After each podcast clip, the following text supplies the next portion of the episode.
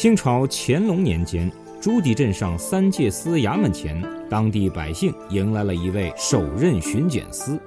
按理说，小小三界司只管三五里，但来者却前出大理寺正堂的虎头牌。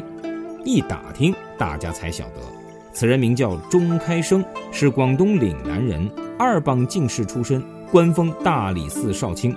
只因秉性耿直，得罪了布政司一般权臣，被皇帝踢到了朱迪小镇。一日夜里，钟开生与师爷正在理案，丫头急匆匆来报，说夫人肚皮痛，小少爷就要养出来了。钟开生一听，心花怒放，忙吩咐请接生婆，点起天香烛，亲自前去后生。这俗话讲，等人心焦啊。钟开生轻坐坐得不耐烦了，就与师爷搭白话。他问：“人家讲小囡落地八字定终身，啊有道理呀？”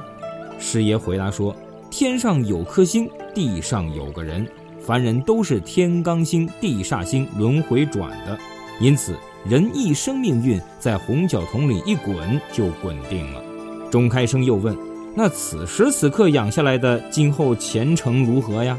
只见师爷眼睛一闭，手指头像刻白诗一样摆了一些，吞吞吐吐说：“此刻哟，此刻恕小人放肆。此刻正午夜子时，子属鼠，此刻养的十有八九是鼠辈小人呢。”钟开生急问：“那啥时晨光养好呢？”师爷脱口而出：“挨过子时就好。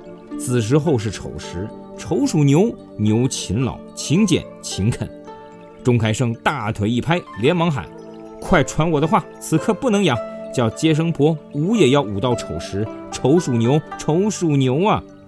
过了不多一息，丫头冲出里房报告，说小少爷被捂死了，夫人也痛死了。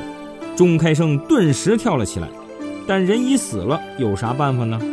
他叹了口气说道：“唉，夫人走了，阎罗殿添了个善人，逆子死了。”钟家少了个鼠辈，总算还好，总算还好啊！四周的人们听了，不知道是该哭呢，还是该笑呢？